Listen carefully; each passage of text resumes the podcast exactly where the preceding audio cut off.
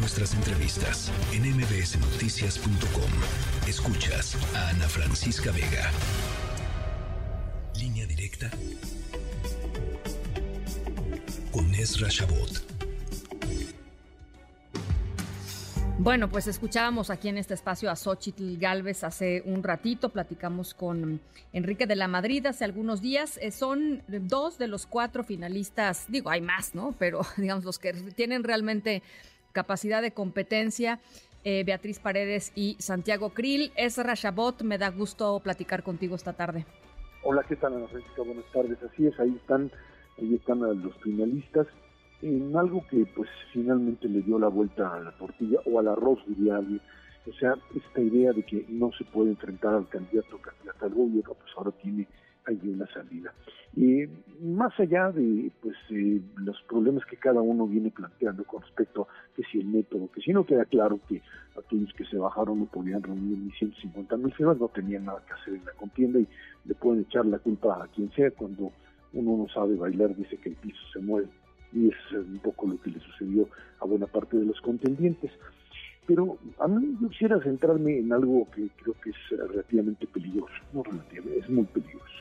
Es la idea de convertir esta contienda, fundamentalmente entre figuras como Xochitl y Claudia Sheinbaum, en una lucha de identidades. Eh, lo que ha hecho el presidente de la República en la mañana, eh, utilizando a sus eh, propagandistas, es eh, pues, tratar de explotar negativamente la imagen de Xochitl y decir es que esto de que es indígena es una farsa, es que pertenece a tal o cual grupo, pero insisto, aquí no estamos hablando ya ni de, ni de propuestas, ni de, incluso ni de personas, estamos hablando de identidades.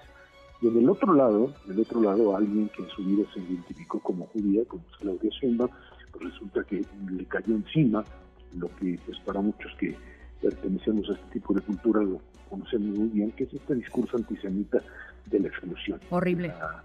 De la, del considerar al otro como alguien ajeno que no está presente.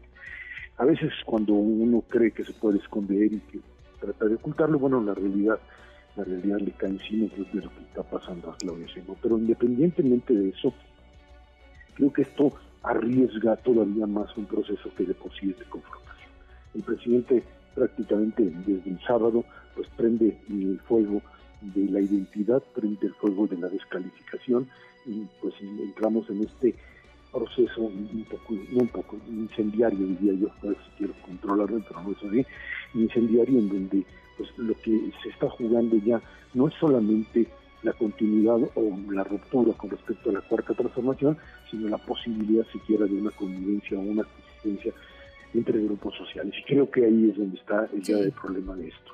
Eh, entiendo que pues así es, el juego político es de golpes, de golpes bajos, pero cuando llegas prácticamente ahora sí que a lo más bajo, que es el cuestionar la legitimidad del origen, pues estás jugando básicamente a la destrucción del individuo y a la destrucción, por supuesto, de cualquier otra posibilidad de convivencia.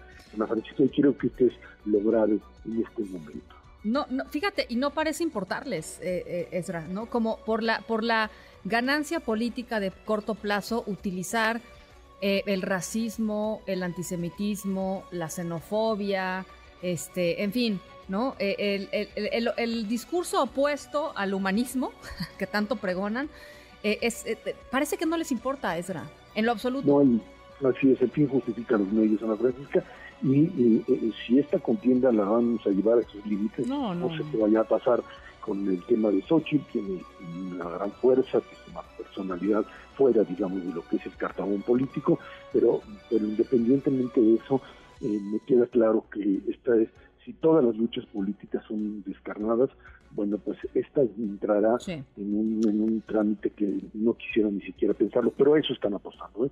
a llevar al país. Siempre en otras épocas se hablaba del choque de trenes. No, no, no es esto un choque de trenes, es un choque de identidades en donde nadie tiene o nadie puede salir vencedor. Bueno, pues vamos a observarlo y conversarlo durante todo este estas próximas semanas. Me parece que van a ser definitorias. Gracias, Ezra. Gracias, gracias a ti. Noticias.